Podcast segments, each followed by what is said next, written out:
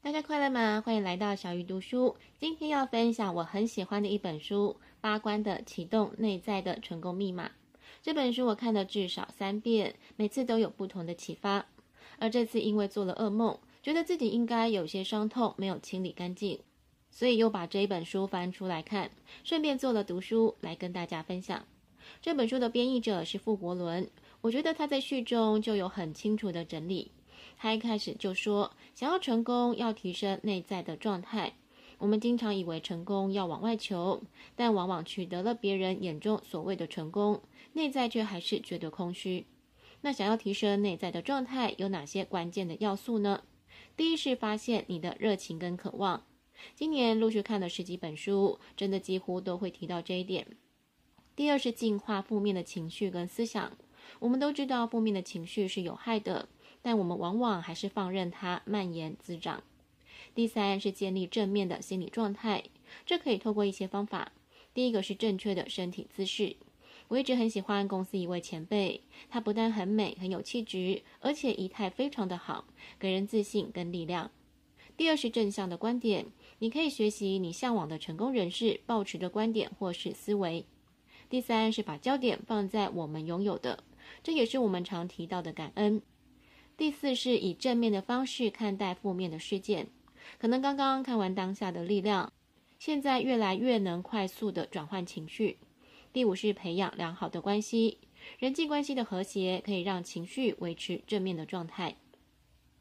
刚刚这五点是可以帮助我们建立正面的心理状态。那么想要提升内在的状态，还有四个方法，就是借由神的帮助。回顾人生，你会发现有些事件无形当中好像有更高的意识引领。无论你的信仰是什么，需要的时候就向神祈求。以我自己来说，当我向神祈求的时候，我自己就不敢偷懒，就能更专注在目标上。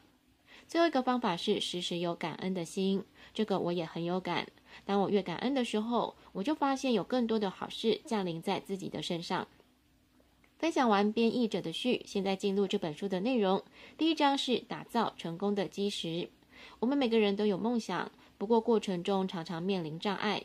但作者认为，失败的主因储存在无意识的头脑，可能因为关系中的伤痛，可能是错误的童年决定，可能是出生时的创伤。因此，透过改正无意识的头脑，以及提高意识的层次，可以改变我们的未来。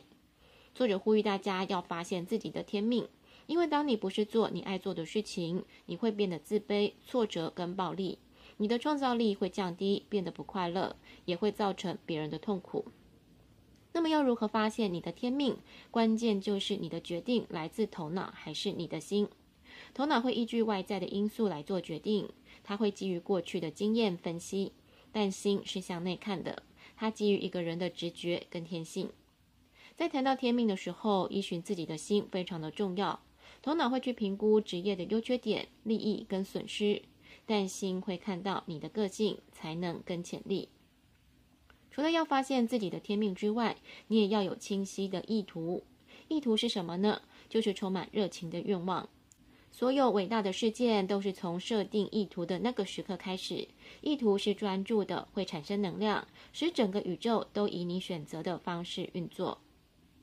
不过有时候，即使有了强烈的意图，却依然遇到障碍，这是因为他的意图不正确。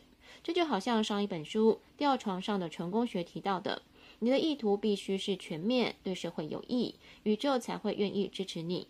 如果你的意图只是和他人比较，想要赶上别人，或是基于仇恨、恐惧等，这就是错误的意图。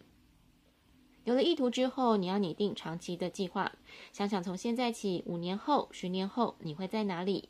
无论是事业、学业或是关系，都要拟定长期的计划。大家通常只会拟定短期的计划，但是往往容易失败。要记得拟定长期的计划。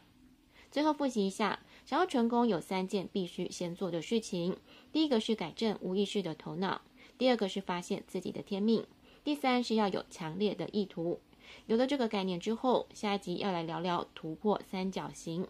小鱼读书，我们下次再会。